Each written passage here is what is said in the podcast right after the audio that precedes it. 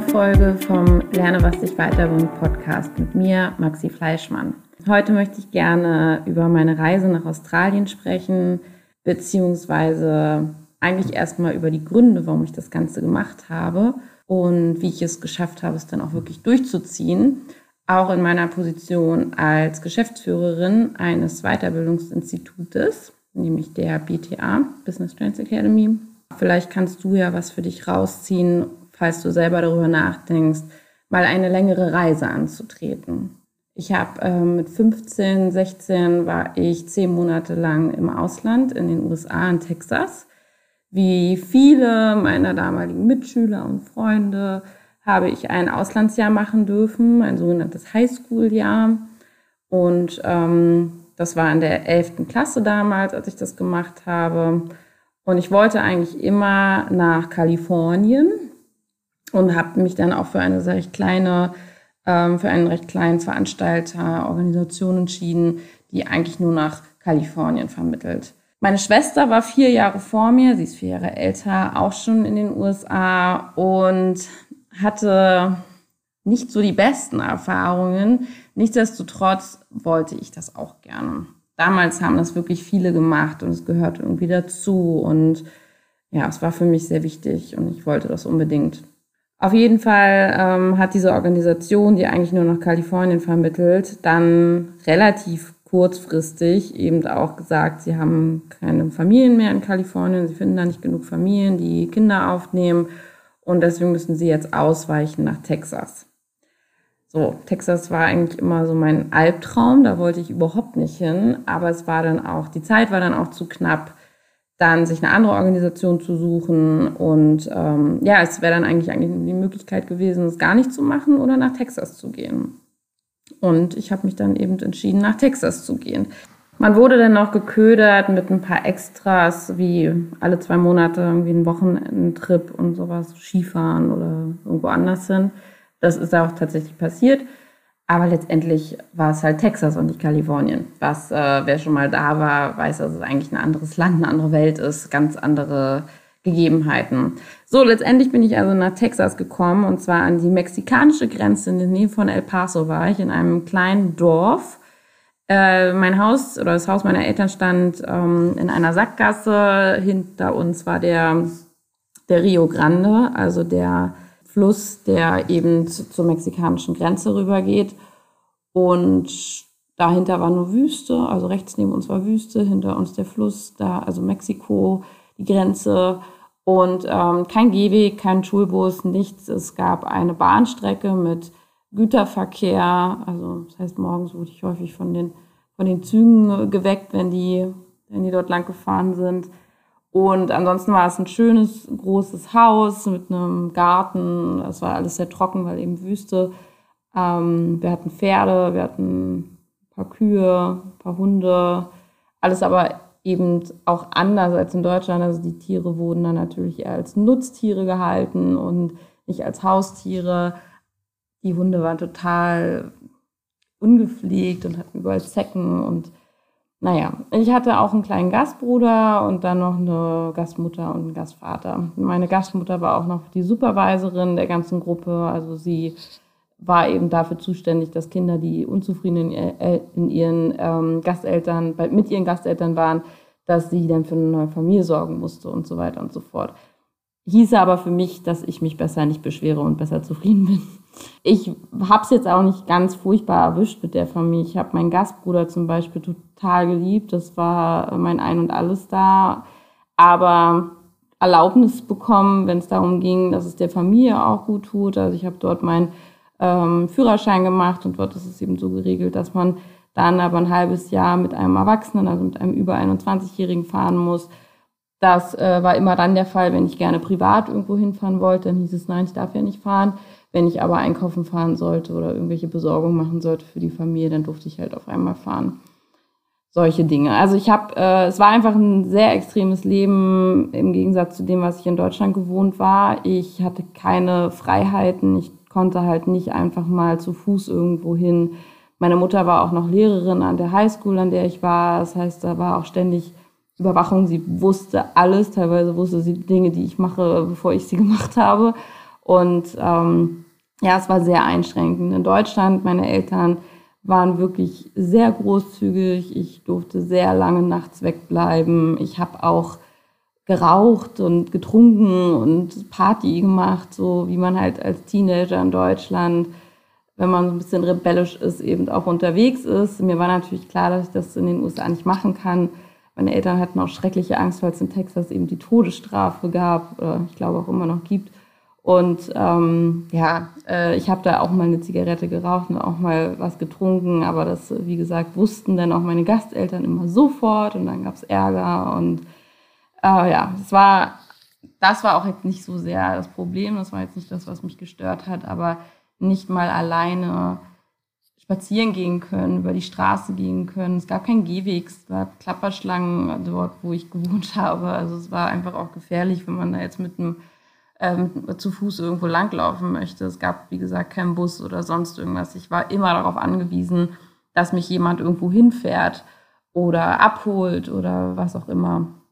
Und das hat mich sehr einsam gemacht. Und nachhinein habe ich auch erkannt, dass ich bin einfach auch ein sehr introvertierter Mensch. Ich gehe nicht so schnell auf Leute zu und schließe nicht so schnell Kontakte. Und gerade wenn alles neu für mich ist, bin ich sehr überfordert und overwhelmed. Mir fällt das deutsche Wort gerade nicht ein. Und das war alles ein bisschen viel für mich irgendwie, so diese ganze Veränderung. Und ich kam da nicht so richtig an. Ich habe nicht richtig Freundschaften gefunden und habe ähm, mich dann wirklich sehr schlecht gefühlt. Ich hatte ein Glück eine Gastcousine sozusagen, die war in der Familie von der Schwester meiner Gastmutter und äh, das war Miri. Miri kam aus Hamburg, war auch ein Jahr da und wir waren so Leidensgenossen, weil sie fand es auch ganz furchtbar dort. Und ja, dann hatten wir zumindest uns und haben uns aber, glaube ich, auch teilweise so runtergezogen gegenseitig und das wahrscheinlich noch schwerer gemacht, dort anzukommen. Was ich toll fand, war, dass halt Pferde da waren. Ich bin schon sehr früh, habe ich angefangen zu reiten und liebe das auch und fand das auch schön mit den Pferden, aber alles andere war furchtbar.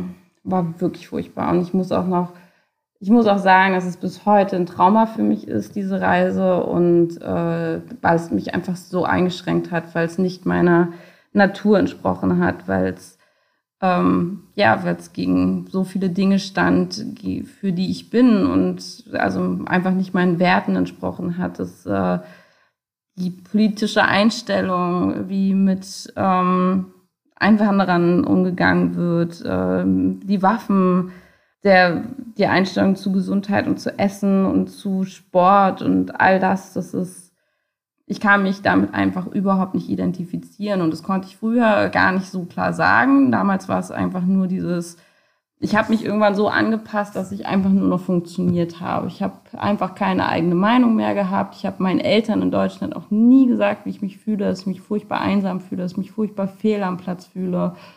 Und ähm, dass ich einfach nur noch versuche, hier mich anzupassen und irgendwie zu funktionieren, weil ich auch nicht undankbar erscheinen wollte. Ich weiß, dass es viel Geld gekostet hat, dass meine Mutter sich da auch sehr eingesetzt hat, dass das alles noch funktioniert und ich wollte nicht undankbar erscheinen. Ich niemals im Traum hätte ich, ähm, wäre ich auf die Idee gekommen, meine Eltern zu bitten, mich nach Hause zu holen und ähm, bitte das Ganze abzubrechen hier. Also habe ich es halt durchgezogen. Ja, und dann war ich wieder zu Hause und ich habe ähm, das, was ich mitgenommen habe, was ich dachte auch für mich auch positiv mitgenommen habe, ist, dass es eine relativ große Familie war dort in Texas und äh, eigentlich fast jedes Wochenende die Familie auch zusammengekommen ist. Dann wurde gegrillt oder es gab irgendwelche Gartenfeste, Barbecue oder sonst irgendwas mit vielen Kindern, alle Generationen dabei. Und das fand ich sehr schön. Das ähm, hat mir auch in Deutschland auf jeden Fall gefehlt. Bei uns gab es ja auch mal das gemeinsame Abendbrot, aber eigentlich nicht so in großen Familien ähm, ja nicht so diese, diese, wir essen immer zusammen oder am Wochenende machen wir was zusammen. Das will man ja auch als Teenager häufig nicht so. Und dann kam ich halt nach Hause und dann wollte ich das auch gerne fördern und machen und mehr dafür sorgen, dass wir als Familie mehr machen. Hab dann viel gekocht und habe äh, irgendwie mal versucht, alle zusammenzuholen. Aber das, da wir das nicht sind, hat das auch nicht funktioniert. Also habe ich irgendwie wieder das Gefühl gehabt, ich komme nicht an und ich gehöre hier nicht hin und das ist alles nicht richtig. Und ähm, auch das konnte ich wieder nicht ausdrücken. Und ich glaube, mein Problem war schon immer, meine Gefühle und meine Bedürfnisse nicht klar kommunizieren zu können. Und ähm, es kam dann halt auch so, dass ich in Deutschland wieder, meine Mutter hatte mir einmal gesagt, dass ich halt, also sie, sie ist richtig sauer geworden, weil ich einfach keine eigene Meinung hatte. Sie wollte irgendwas von mir, dass sie wollte, dass ich irgendwas tue und ich habe einfach immer nur Ja oder Nein oder irgendwas, habe es dann halt umgesetzt wie so ein Roboter und das hat sie mir dann auch, ich glaube, sie war einfach so traurig und so geschockt, dass sie mich dann angeschrien hat und gesagt hat, du bist wie ein Roboter und du bist gar nicht mehr da und ja, so habe ich mich auch wirklich gefühlt. Also ähm, einfach nur noch meinen Körper und ich führe aus und ich mache irgendwie und ich passe auf, dass ich niemanden auf die Nerven gehe, dass ich nicht anecke, dass ich irgendwie einfach reinpasse. Also so am besten bin ich gar nicht da, zumindest nicht, zumindest nicht äh, so, dass ich negativ auffalle oder irgendwie unangenehm auffalle. Naja, auf jeden Fall ähm, führte das dann auch dazu, dass ich äh, in eine Essstörung gerutscht bin und dann eben magersüchtig wurde. Ich hatte in den USA auch viel zugenommen, habe mir da auch viele Gedanken gemacht. Und auch dazu muss ich sagen, denke ich nicht, dass nur die, diese Reise oder dieser, ja, dieses Aufenthaltsjahr in den USA daran schuld war, sondern dass das schon viel früher angefangen hat. Aber bei Interesse kann ich dazu auch nochmal eine extra Folge machen. Und ähm, ja, daran hatte ich sehr, sehr lange zu knabbern. Es hat mich in einer Zeit, äh, in einem Alter, wo man glaube ich, durch sehr viele Dinge geprägt wird, hat es mich auch sehr extrem geprägt. Nicht positiv. Und wie gesagt, es ist auch immer noch irgendwie äh, ein traumatisches Erlebnis für mich, auch wenn es mir schwerfällt, genau erklären zu können, wieso es das ist. Ja, ich hatte seitdem wirklich Angst davor, nochmal alleine irgendwo hinzufahren für längere Zeit und diese Kontrolle zu verlieren. Ich hatte einfach in den USA keine Kontrolle. Ich war in einem Alter, in einer Situation, wo ich komplett mein Leben abgeben musste. Und das wollte ich nie wieder. Und deswegen glaube ich auch, ähm, hat es das sehr unterstützt, dass ich in die Magersucht gerutscht bin, weil das ganz viel was mit Kontrolle zu tun hat. Ne? Also die Kontrolle nicht abgeben die Kontrolle über den eigenen Körper haben und so. Zusammenfassend kann ich also sagen, dass ich auf der einen Seite das, was ich mir in den USA gesucht habe, was mir gut gefallen hat oder woran ich mich auch so ein bisschen geklammert habe, nämlich dieses Familienleben und dann eben diesen Familienzusammenhalt zu haben, was in Deutschland vorher nicht so extrem war. Das war dann eben das, was ich im Nachhinein nach den USA versucht habe, in Deutschland umzusetzen, weil es ja das war, was ich in dem Jahr kennengelernt habe und mein Anker sozusagen war. Und das hatte ich dann hier wiederum nicht mehr in Deutschland, weil es hier wieder anders war. Und das war für mich, glaube ich, so eine kleine Identitätskrise. Was ist jetzt richtig? Was, äh, womit komme ich an? Was wollen die Menschen um mich herum? Und dann ist ja auch diese Fragestellung, was wollen die Menschen um mich herum, eigentlich schon völlig falsch. Und weil ich mich nicht gefragt habe, was will ich eigentlich? Und ich glaube, dass das, das habe ich in der letzten Folge ja schon gesagt, dieses von außen gesteuert und dieses getrieben sein und irgendwie denken, man muss so funktionieren, wie man denkt, die Gesellschaft funktioniert. Ich glaube, dass viel von dem aus diesem Jahr heraus resultiert, weil es in einer Zeit war, wo ich mich eigentlich als Mensch hätte entfalten können oder müssen oder einfach das ganz automatisch getan hätte. Aber dadurch, dass ich dann da so eingeengt war und ähm, nicht anecken wollte, was dann eben auch meine Natur entspricht, habe ich ähm, einfach nur funktioniert. Und dieses Funktionieren habe ich übernommen und habe ich in Deutschland weitergeführt. Und das ist, glaube ich, so die Zusammenfassung daraus, warum Texas und mein Aufenthaltsjahr in den USA nicht gut für mich war und ich auch lange darunter gelitten habe, beziehungsweise es mich einfach sehr prägt und mir so wichtig war, da nochmal eine andere Reise ähm, zu machen, mit der ich andere Erfahrungen sammeln kann. Vor ungefähr drei Jahren, würde ich sagen, äh, fing es dann an, dass ich mir wieder sehr viel mehr Gedanken darüber gemacht habe, dass ich doch aber einmal im Leben noch mal eine längere Reise alleine nur für mich machen möchte um auch gegen dieses Trauma irgendwie vorzugehen und diese negative Erfahrung mit einer positiven Erfahrung zu überschreiben. Ähm, rational und theoretisch wusste ich auf jeden Fall auch, ich bin jetzt schon längst volljährig, ich habe auch die finanziellen Mittel, ich habe alles ähm, und alle Rahmenbedingungen sind gegeben, dass mir nichts passiert, dass ich mein Leben nicht aufgeben muss, nur weil ich irgendwo hinfahre, alleine, sondern im Gegenteil, dass ich eigentlich die beste Zeit haben kann und das Beste daraus machen kann. Weil selbst wenn ich irgendwo bin, wo es mir nicht gefällt, wo ich ähm, irgendwie die Leute nicht mag oder sonst irgendwas, wo ich mich einfach nicht wohlfühle, ich könnte jederzeit selbst bestimmen, selbst entscheiden, dass ich woanders hinfahre, dass ich abbreche, was auch immer. Abbrechen ist für mich aber immer gleichzusetzen mit Scheitern, für mich in meiner Welt, daran arbeite ich. Und äh, wahrscheinlich hatte ich auch davor einfach Angst, weil ich wusste, ich werde nichts abbrechen. Also erstmal mich überwinden, das Ganze zu tun und dann durchzuziehen. Und was für mich aber eine viel größere Angst war, ist, dass ich einfach nicht mehr 18 war oder nicht mehr 19 oder ne, dieses Alter, wo halt viele vorm Studium oder während des Studiums sich nochmal ein halbes Jahr Auszeit gönnen und ähm, ja, gönnen alleine schon. Ne? Warum eigentlich immer gönnen? Wir haben so viele Jahre zu arbeiten, dann kann man auch mal ein halbes Jahr wegfahren, finde ich. Aber gut. Auf jeden Fall war das so in meiner, in meiner Weltanschauung und weil ich mich auch sehr von gesellschaftlichen Normen leiten lasse, war es einfach unnormal mit 30 jetzt nochmal sechs Wochen ins Ausland zu fahren, ganz alleine. Und das habe ich auch gespürt, dass viele andere Menschen das auch so sehen, weil ich schon häufig die Frage bekommen habe, warum, wohl häufig eigentlich auch nicht, aber ich habe zumindest von der einen oder anderen Person auch mitbekommen, dass es eben doch komisch ist, in dem Alter jetzt nochmal so eine Reise machen zu wollen, das ganz alleine.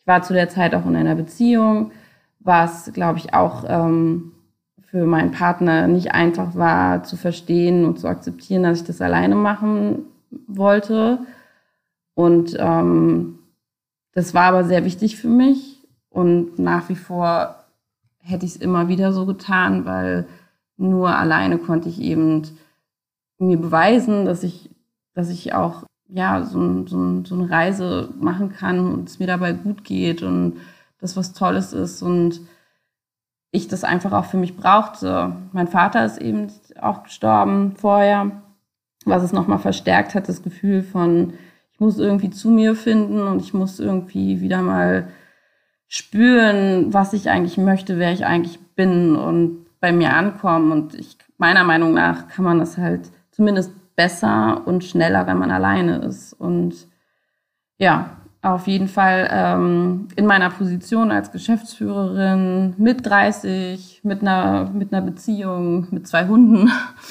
das zu machen, sechs Wochen, ist halt schon eine Herausforderung. Zumindest habe ich es so wahrgenommen. Die größte Herausforderung für mich war allerdings wirklich auszusprechen, dass ich diesen Wunsch habe. Auszusprechen, dass ich es machen möchte und dann wirklich auch ins Tun zu kommen. Die erste Person, die ich gesagt habe, ist meine Mutter. Ich arbeite in einem in, in dem Familienunternehmen. Das heißt, meine Mutter hat das Unternehmen gegründet und mir war halt klar, wenn ich das machen werde, dann wird sie halt für die Zeit wieder mehr Verantwortung übernehmen müssen. Und daher war es natürlich wichtig, dass sie mitmacht und dass sie mich auch unterstützt und Ja sagt. Und davor hatte ich sehr, sehr große Angst. Ich hatte Angst, dass sie mich egoistisch findet. Ich hatte Angst, dass sie es lächerlich findet und ja, einfach mich nicht darin unterstützt. Und genau das Gegenteil ist passiert. Ich habe sie gesagt und sie war so, ja klar, warum nicht? Mach doch. Ich weiß nicht, ob sie sich in dem Moment so viele Gedanken darüber gemacht hat. Ich glaube nicht, aber es hat äh, ja trotzdem alles gut geklappt. Und dann war der zweite Schritt, ähm, es meinem Partner zu sagen, wo ich auch große Angst vor hatte. Und es war auch nicht einfach, weil ich ähm, schon angenommen hat oder schon wusste, dass er es nicht so toll finden wird. Und auch in meiner Kommunikation ihm gegenüber habe ich es nicht gut gemacht. Aber bei allen anderen habe ich es, würde ich es immer wieder so machen. Da war das in Ordnung, wie ich das gemacht habe. Aber es hat halt, ich war sehr, sehr aufgeregt. Ich war aufgeregt, dass ich mir selber überhaupt eingestehe, dass ich das jetzt machen möchte und dass ich auch nicht mehr länger warten möchte. Und ach, meine Stimme ist richtig zittrig. Und ähm, natürlich, wenn da noch Emotionen dabei sind, dann wird es nochmal schwieriger. Und als ich dann meinen Kollegen gesagt habe, oder ich, beziehungsweise ich habe halt auch meine Kollegen gefragt, natürlich könnte ich auch als Geschäftsführerin einfach sagen, so ich mache das jetzt, mir egal, was ihr dazu sagt, aber das finde ich nicht gut, weil natürlich meine Verantwortung dann auf die anderen übertragen wird und meine Arbeit ein Stück weit von anderen übernommen werden muss. Und ich einfach auch wissen wollte, wie schätzen Sie es ein? Haben Sie das Gefühl, dass alles funktioniert und dass wir es hinkriegen? Und dann habe ich halt in einer in einem Meeting, was wir hatten, habe ich äh, verkündet, dass ich das gerne machen möchte. Habe gesagt, ihr könnt mir sehr gerne sehr offen sagen, was ihr davon haltet, ob ihr das äh, für eine gute oder keine gute Idee haltet. Und wenn ihr wollt, natürlich ähm, mit mir auch nochmal einzeln darüber sprechen. Ich habe dann so eine Art Deadline gesetzt, bis wann bitte jeder mit mir gesprochen haben soll, falls er denn was dagegen hat. Und äh, damit ich dann eben weiter meine Reise planen kann. Und was ist passiert? Die Leute haben gesagt, ja, warum machst du es denn nur sechs Wochen? Warum machst du es nicht zwölf Wochen? Und ähm, ich arbeite halt mit einem relativ kleinen Team, also wir haben nicht so viele Mitarbeiter, aber wir haben halt auch ganz viele freie Dozenten und Coaches und ich habe das dann halt sehr schnell öffentlich gemacht und habe natürlich dann auch vor der Reise eine Rundmail geschrieben, dass ich halt äh, in der Zeit nicht da sein werde und wie ich erreichbar bin und was ich mache. Ich bin damit sehr transparent umgegangen, habe auch auf unserer Weihnachtsfeier habe ich das auch in, in meiner Rede mit eingebaut und habe das da auch nochmal verkündet. Und bis auf ganz, ganz, ganz, ganz wenige Ausnahmen kam so viel positives Feedback und ähm, kam da auch schon so dieses, dieses Gefühl auch von, wow, dadurch, dass ich mich das hier gerade traue, inspiriere ich andere Menschen und mache anderen Menschen Mut. Und was daraus wächst, einfach alleine schon, dass ich die Entscheidung getroffen habe, diese Reise anzutreten, ist so groß und ist so wertvoll und es entspricht so sehr dem, was ich möchte und wie ich leben möchte und was ich ausstrahlen möchte. Und ganz tolle Sachen sind passiert und auch in der Zeit dann letztendlich, wo ich weg war, ist die Welt nicht untergegangen und ich habe vorher dafür gesorgt, dass ähm, alles läuft und dass irgendwie nicht dass nichts von meinen Aufgaben irgendwie den anderen auf die Füße fällt. Natürlich kann man nicht alles planen, man weiß nie, was passieren wird. Und vielleicht hatte ich auch einfach ganz viel Glück, dass nichts passiert ist. Aber das sind auch einfach, wir haben ein ganz tolles Team und die können das auch alles alleine. Und daher war das alles irgendwie kein Problem. Es hat viel, äh, also wenn ich einen Rat geben soll, ne, also für, für Leute, die sagen, ich habe ein Team, irgendwie, ich kann mir das nicht leisten, sechs Wochen wegzufahren. Ich glaube, es kommt auch immer darauf an, in welcher, in welcher Situation ist das Unternehmen gerade. Wir haben, ich arbeite in einem Unternehmen, das ist schon jetzt zwölf Jahre am Markt. Das heißt, wir sind ja nicht in, einem, in einer Wachstumsphase gerade. Es gab auch gerade kein großes Projekt, was ähm, betreut werden musste. Es war also alles gerade relativ in ruhigen Fahrgewässern und das ist, glaube ich, auch wichtig. Also ein Unternehmen, was in der Wachstumsphase ist, wo man hohe Fluktuation hat oder viele Leute einstellen muss oder neue Filiale irgendwie hochzieht oder so, da würde das nicht gehen. Gar keine Frage. Ähm, und auch bei einem Team, was total frisch und neu dabei ist, geht das auch nicht. Aber wir haben halt ein langjähriges Team. Die wissen alle, was sie, was sie machen müssen. Sie wissen, wie der Laden läuft. Und ähm, Großprojekte habe ich halt für die Zeit auf Eis gelegt oder halt danach erst angestoßen. Und ähm, dadurch hat es super geklappt. Und das ist halt der Vorteil gewesen, dass ich natürlich jetzt nicht gerade in einem Unternehmen arbeite, wo die Geschwindigkeit super hoch ist und wo man jeden Tag natürlich ähm, auch da sein muss und dabei sein muss. Ich habe aus Australien raus auch gearbeitet, das wollte ich auch, das war mir auch wichtig und habe auch immer mal geguckt, so was läuft, wie es läuft, was so geht, um auch nicht alles komplett zu verpassen. Aber ich kam wieder und es war weiß nicht. Also erstens war es für die anderen so, als wäre ich nur zwei Wochen weg gewesen, weil sechs Wochen in dem alten Trott und im Alltag, weiß man vielleicht selber, das ist immer so, jede Woche vergeht wie die andere. Und das Zeitgefühl ist natürlich ein ganz anderes, wenn man ganz viel erlebt und ganz viele neue Dinge kennenlernt. Und ähm, daher hat das super geklappt und mir auch eigentlich die Mut gegeben, dass ich sowas schon auch nochmal wieder machen könnte. Und wahrscheinlich hätte ich es auch zwölf Wochen machen können und bereue auch fast, dass ich es nicht gemacht habe. Aber nur fast, weil man soll ja nichts bereuen im Leben. Aber das war eine super tolle Erfahrung und das Beste, was ich hätte machen können. Es war so wertvoll für mich. Ich habe dadurch so viel mitgenommen und immer noch ist es so, dass ich wahrscheinlich mit am meisten davon profitiert habe, einfach nur die Entscheidung zu treffen. Also schon bevor ich überhaupt in den Flieger gestiegen bin, habe ich davon so profitiert.